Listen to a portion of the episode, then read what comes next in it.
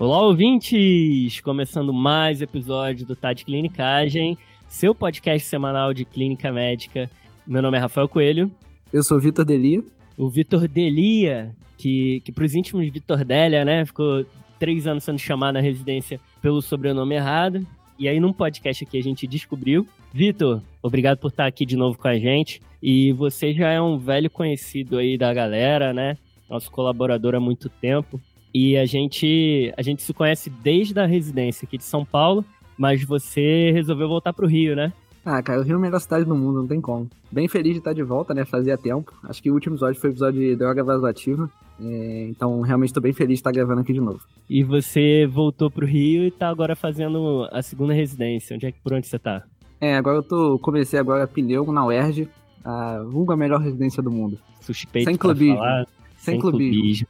Em falando em clubismo, o Vitor tá com a camisa do Flamengo que a gente tá gravando à distância, acho que é pra me provocar. Eu que sou fluminense, tricolor e tem Fla-Flu semana que vem, né? Quando esse episódio for ao ar, a gente vai saber quem foi o vencedor. A gente podia já fazer uma aposta de placar aqui pra todo mundo ficar sabendo. 2x0 Fluminense. 3x1. Flamengo, Fluminense. obviamente. Então vamos lá, Vitor. Você que é da Pneumo e, e tá aqui novamente, você vai. Você trouxe um, um tema legal aqui da Pneumo pra gente fazer esse bolos, né? Asma que não melhora em cinco passos, esse é o nome do episódio. E a asma que não melhora é aquela asma que vocês vão encontrar em diretrizes, artigos, como asma difícil de ser tratada, né? A gente precisa seguir esses passos aqui que a gente vai falar no episódio para tentar controlar a doença do paciente. E quais são os cinco passos, Vitor? O primeiro passo. O primeiro passo vai ser confirmar o diagnóstico de asma e avaliar os diagnósticos diferenciais. O segundo. Avaliar a técnica inalatória do dispositivo que o paciente está usando. O terceiro é procurar exposições ambientais. E o quarto, controlar comorbidades associadas. E o quinto, considerar que o tratamento de asma pode estar inadequado o suficiente. Fechou, então. Então, começando pelo primeiro passo, confirmar o diagnóstico de asma e avaliar diagnósticos diferenciais. A gente tem que ver se é asma mesmo e como é que a gente faz isso, Vitão? Isso. Na verdade, a asma é uma doença bem prevalente, né? E aqui no Brasil é um dos países com maior prevalência de asma. Então, muitas vezes você vai chegar no seu consultório e realmente vai ter uma história típica de asma, né? aquele paciente que é atópico desde a infância, já ia muito na emergência quando era pequeno, tomava Berotec, fala que tinha até palpitação, isso é bem comum, né? É, faz trauma, uma prova, né? Faz uma prova broncodilatadora positiva, né? Que aqui quando a gente fala de Sociedade Brasileira de Pneumologia, a gente está falando de um incremento de 200 ml no VF1 e 12% do valor pré-broncodilatador, tá? Então aqui a gente está falando de história da doença e está falando de espirometria também, né? que reforça esse diagnóstico de asma.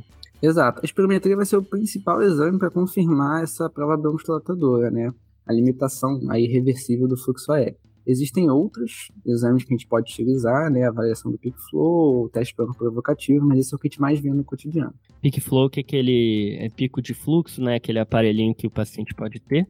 Tá, Vitor, então, quando que a gente vai pensar que o diagnóstico não é asma? quando o paciente fugir um pouco dessas características que a gente comentou. Então, o paciente que não tem muito estigma de atopia, não tinha nada de sintomas alérgicos na infância, não tem familiares que tenham esse diagnóstico de asma, e você pede uma prova broncodilatadora e a princípio ela vem negativa. Isso não exclui asma, mas é, ajuda a gente a pensar em outras coisas. Tá? Diminui a chance de ser asma, né?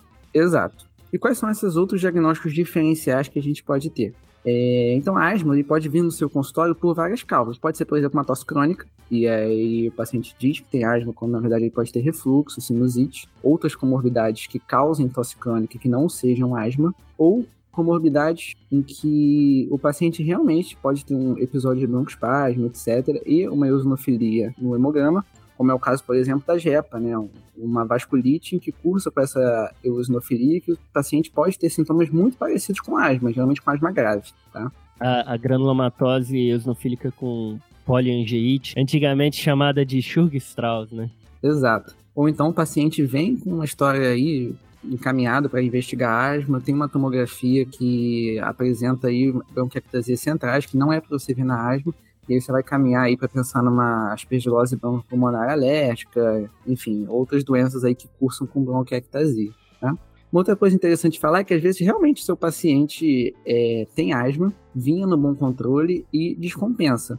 Isso pode também ser causado por infecções outras, né? Problemas outros. Por exemplo, outro dia a gente atendeu uma paciente que veio com queixa de dispneia, tosse, é, foi aumentado o corticóide inalatório, não melhorou, e aí optou-se por pedir uma tomografia e tinha uma captação, na verdade era uma tuberculose. Então, tosse e dispneia são, são sintomas comuns a muitas doenças, tá? Então, antes de avaliar se o paciente está pior da asma, vale avaliar se você não tem alguma outra coisa que mimetize esses sintomas que não é asma e que pode estar descontrolado, como foi o caso dessa paciente. Começou a RP, voltou para a mesma dose de corticoide inalatório e ficou bem. Então, é, a gente tem que ver diagnósticos diferenciais de tosse crônica e de dispneia crônica e pensar que pacientes que já têm o diagnóstico de asma podem ter também outras doenças pulmonares associadas, né? Mas também aquele paciente pode não ter asma e ter outra doença que leve a dispneia e tosse, ou tosse crônica. E aí o segundo passo é a gente avaliar a técnica e o dispositivo, né? É essa parte aí que é, é famosa, né? O, tem um episódio do House, o primeiro ou o segundo, a moça usa a bombinha e joga no pescoço dela, né? Tem que explicar pro paciente como é que funciona. Ali a gente pensa que é brincadeira, né? Que tem que explicar toda a consulta, mas não é incomum é, você ver, por exemplo, e é uma coisa que quando você pensa, cara, é super possível de acontecer. Por exemplo, o Alene, não sei se alguém. É o formoterol com a budesonida, né?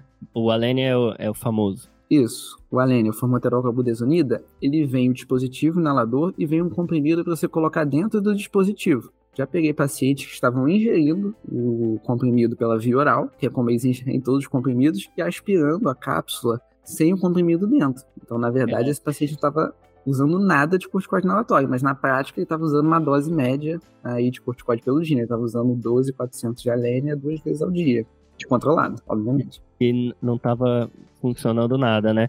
É, então a gente tem duas formas, né, principais de, de ter a inalação dos remédios na asma?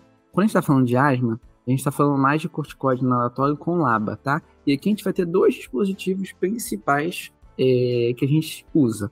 O inalador de pó seco, que é o caso do Alenia, por exemplo, que tem um problema importante, uma limitação importante, que é o seguinte: você precisa ter um fluxo de ar inspiratório bem alto para poder fazer o uso correto da medicação. Então, é um paciente que tem que conseguir fazer uma inspiração profunda. Tá? Tem que puxar forte. Puxar forte, exatamente. Muitos pacientes com asma, principalmente com asma descompensado, não vão conseguir fazer essa inspiração profunda por conta da própria dispneia, não consegue atingir um fluxo inspiratório suficiente para poder ativar o dispositivo e fazer com que a medicação chegue ali no pulmão de forma adequada tá?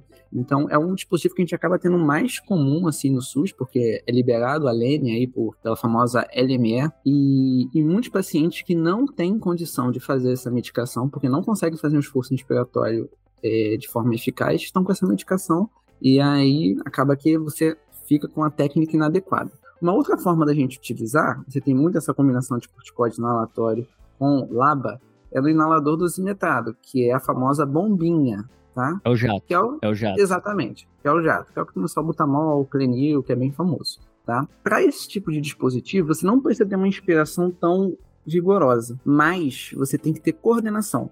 O que eu quero dizer com isso? Você tem que conseguir apertar o dispositivo durante uma inspiração. Muitos pacientes não vão conseguir ter esse tipo de coordenação. Não só pela questão de não entender como se utiliza o dispositivo, como também no caso dos pacientes descompensados que estão com muita tosse. Por exemplo, pede uma pessoa fazer uma inspiração com, ela, com aquela tosse de broncoespasmo que a gente conhece. Não dá, ela tosse no meio do, da manobra do dispositivo, tá? Uhum. Mas eles têm uma vantagem que os inaladores de pó seco não têm, que é a possibilidade de você adaptar um espaçador. Isso é muito, muito importante. Como eu falei, principalmente nos pacientes com exacerbação.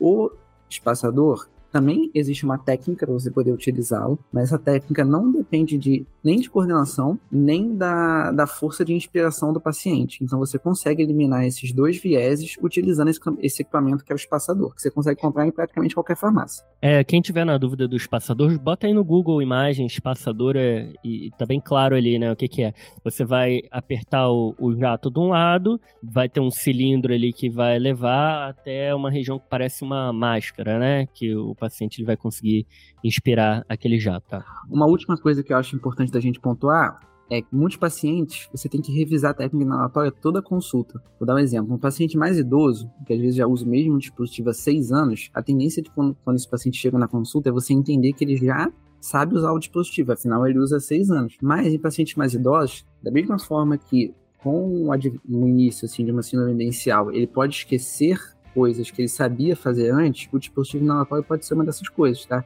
Então, um paciente que há cinco anos atrás conseguia fazer o além de forma correta, hoje em dia não tem mais cognição para poder fazer. Então, aí puxando a sardinha para geriatria, Olha é, uma, é bem importante se avaliar toda a consulta.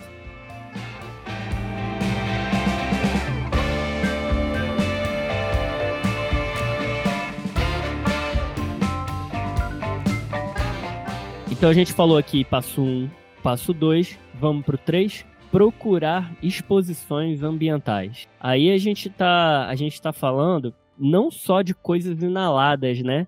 Mas a gente fica achando que por ser uma doença pulmonar, de broncoreatividade, a gente também tem outros fatores, como exercício físico, né?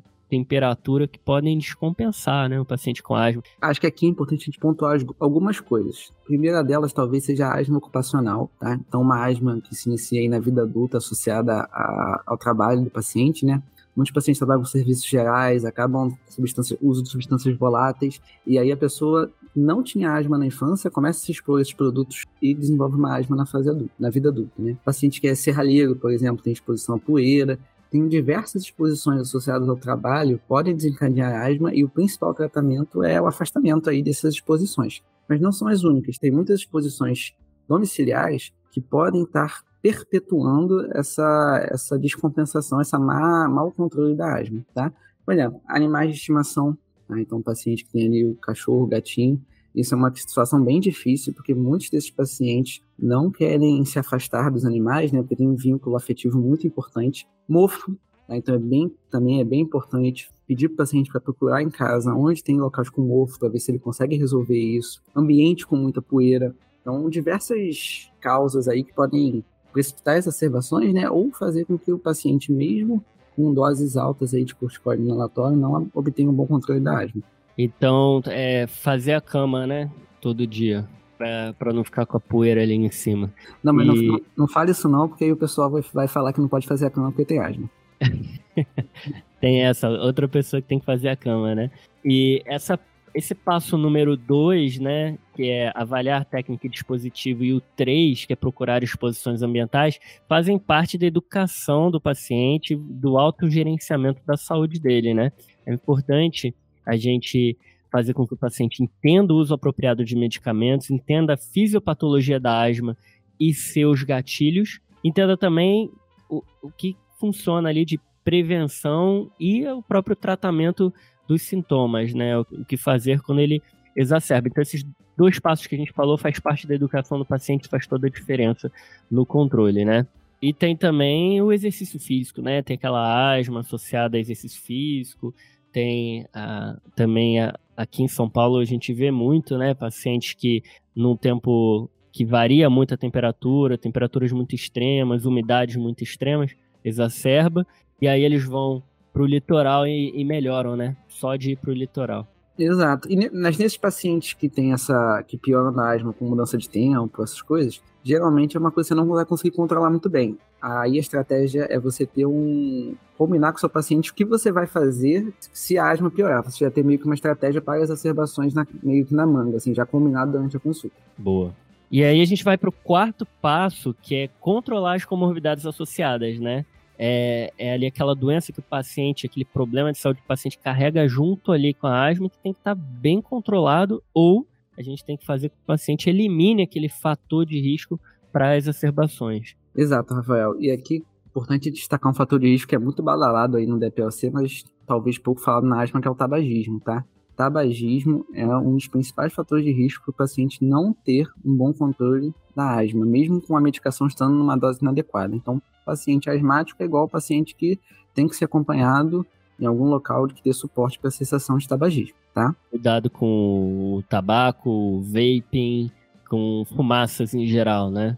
Exatamente. É, tabagismo é o mais famoso, mas fumaças em geral podem exacerbar ou fazer com que sua asma não seja controlada. Uma outra comorbidade que é também pouco falada, que eu acho que vale a pena destacar, é a obesidade. O paciente obeso é um paciente inflamado, é um paciente que ativa via de inflamação neutrofílica, tá? Então, muitos pacientes não vão obter o controle de asma até perder o peso. E obesidade chama muito também uma comorbidade frequente nos pacientes com asma, que é a apneia do sono. Então, se você aplica aqueles scores, o paciente tem sonolência noturna, tem cefaleia, é arritmia, é, obeso, vale a pena você encaminhar para uma avaliação de um médico especialista em sono e solicitar uma polissonografia. As outras comorbidades que a gente vê mais no dia a dia, como as comorbidades mais voltadas para o perfil alérgico eosinofílico, como por exemplo a rinite, a esofagite eosinofílica, né, gerando refluxo que pode precipitar uma asma, também precisam ser controladas. Então, o pneumologista e o clínico também tem que saber o manejo inicial de um paciente com rinite alérgica, saber prescrever um corticóide intranasal, você poder controlar essas comorbidades e aí sim você obter um bom controle da sua asma. Porque uma coisa Lem... acaba exacerbando a outra. E lembrar da doença do refluxo isoladamente, né? O paciente pode ter refluxo, faz aquela laringite posterior, irrita toda aquela região ali. E às vezes o inibidor de bomba de próton e medidas comportamentais são as orientações e os remédios estão faltando ali para controlar né, a asma do paciente. E refluxo tem que ser uma, uma pesquisa ativa durante a sua consulta. Você tem que perguntar para o paciente, porque a rinite, muita gente associa a asma, mas refluxo, poucas. Então, é uma coisa que o paciente geralmente acha que não precisa te contar, e é bem importante. É, refluxo pode ser tanto um diagnóstico diferencial, quanto também um fator de, de exacerbações, né? Um gatilho da, da, da crise de asma. Com certeza. São duas doenças que cursam com tosse, né? Tosse crônica, então uma tanto é diagnóstico diferencial da outra, quanto uma pode precipitar, né? Refluxo pode precipitar aí o asma, uma exacerbação de asma ou um péssimo controle da, da doença. Caminham juntos, né?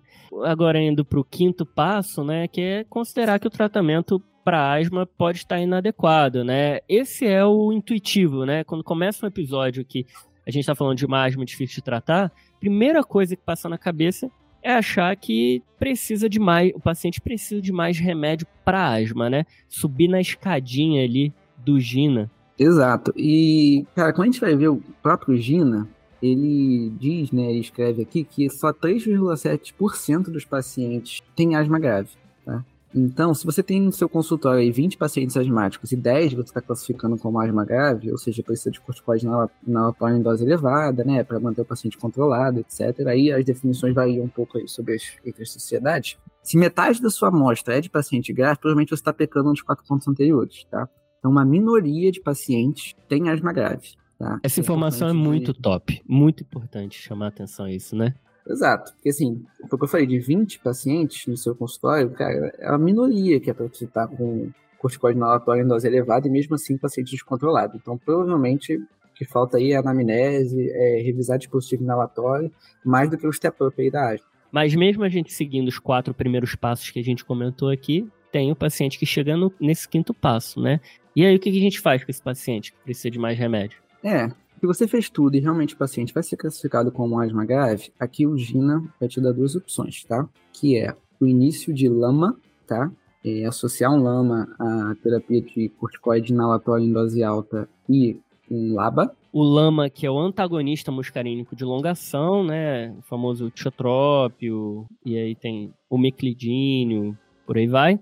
E o LABA, que é o agonista beta, né, o beta-agonista de longa duração, tem vilanterol, tem o formoterol, tem vários aí também opções. Exato. A gente tem uma, uma gama aí disponíveis. Ou você pode associar um biológico. Mas o que é certo é que todo paciente que tem uma asma grave, step 5, tem que ser avaliado pelo pneumologista. Esse paciente tem que ser fenotipado, tá? Que é um assunto até para um outro episódio. E para a gente poder definir qual vai ser a estratégia que a gente vai poder utilizar para atingir esse controle da asma. E aí, para fechar esse passo, né, Vitor, a gente falou do, do cara que precisa de mais remédio, né? Mas tem o paciente também que está com a asma, é, o tratamento inadequado, né? Às vezes está usando como não deveria alguns medicamentos. Ah, sim, esse paciente também é bem frequente.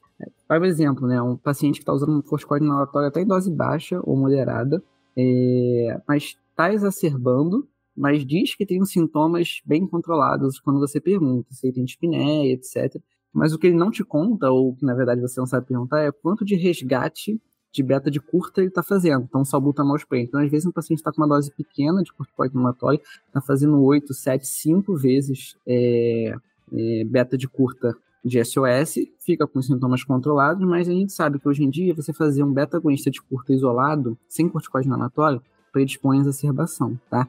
Então, é um paciente que pode achar que está com, sintoma, com sintomas controlados, porque fica bem quando toma seu salbutamol, mas acaba exacerbando muito porque está com pouca dose de corticoide inalatório, que essa sim é a medicação mais importante no tratamento da asma. Lembrando que não é mais adequado a gente usar o beta-agonista de curta, né? Fenoterol, salbutamol, é, SOS, né? Ou se necessário, outro termo que o pessoal usa, isoladamente, né? Sem o uso do, do corticoide junto, porque isso tem associação com piores desfechos e lembrando que a asma leve pode ter exacerbação grave, que nem você comentou. Fechou? Então acho que deu para cobrir bem aí aquele paciente do seu consultório que está com asma e não está melhorando, o que fazer em cinco passos. Então fechou, Vitor. Obrigado aí de novo por estar aqui com a gente. Um abraço. O Vitor, para quem não sabe, é, é, mais novo papai do, do TDC, né? Então, um abraço pro muita saúde aí pro Bernardo, né? Pequeno Bernardo. É isso aí, eu acho que no último episódio ele não tinha nem nascido, né? Tava, tava finalzinho da gestação. Tava no forno já, né? Pra, Exatamente. Pra seu pãozinho tava no forno. Um abraço aí também pra mamãe Roberta, né? Isso aí, gente. Muito obrigado pelo convite. É sempre um prazer muito grande estar aqui, tá? Valeu, cara. Então, fechou. É, se você curtiu esse episódio, se você tem alguma sugestão, manda pra gente, inbox no Instagram, pode mandar nosso e-mail contato@tadclinicage.com.br. A gente tem o site tadclinicage.br e lembre-se que o, a gente tem o nosso produto de assinatura, o Guia TDC, toda semana a gente traz três temas de artigos novos que saíram, quentinhos aí na literatura para você que, que, meu Deus, sai muita coisa na medicina, não consigo ficar atualizado. A ideia é essa: a gente revisa o tema e a gente atualiza com informação nova no guia TDC. Fechou? Tem como mais fácil que isso, né? Tem aplicativo, tá, tá muito top. Valeu, Vitor. Obrigado aí, cara. Até mais. Valeu, valeu, valeu, valeu, valeu. Valeu, valeu, valeu. valeu. Esse podcast tem como objetivo educação médica. Não utilize como recomendação. Para isso, procure o seu médico.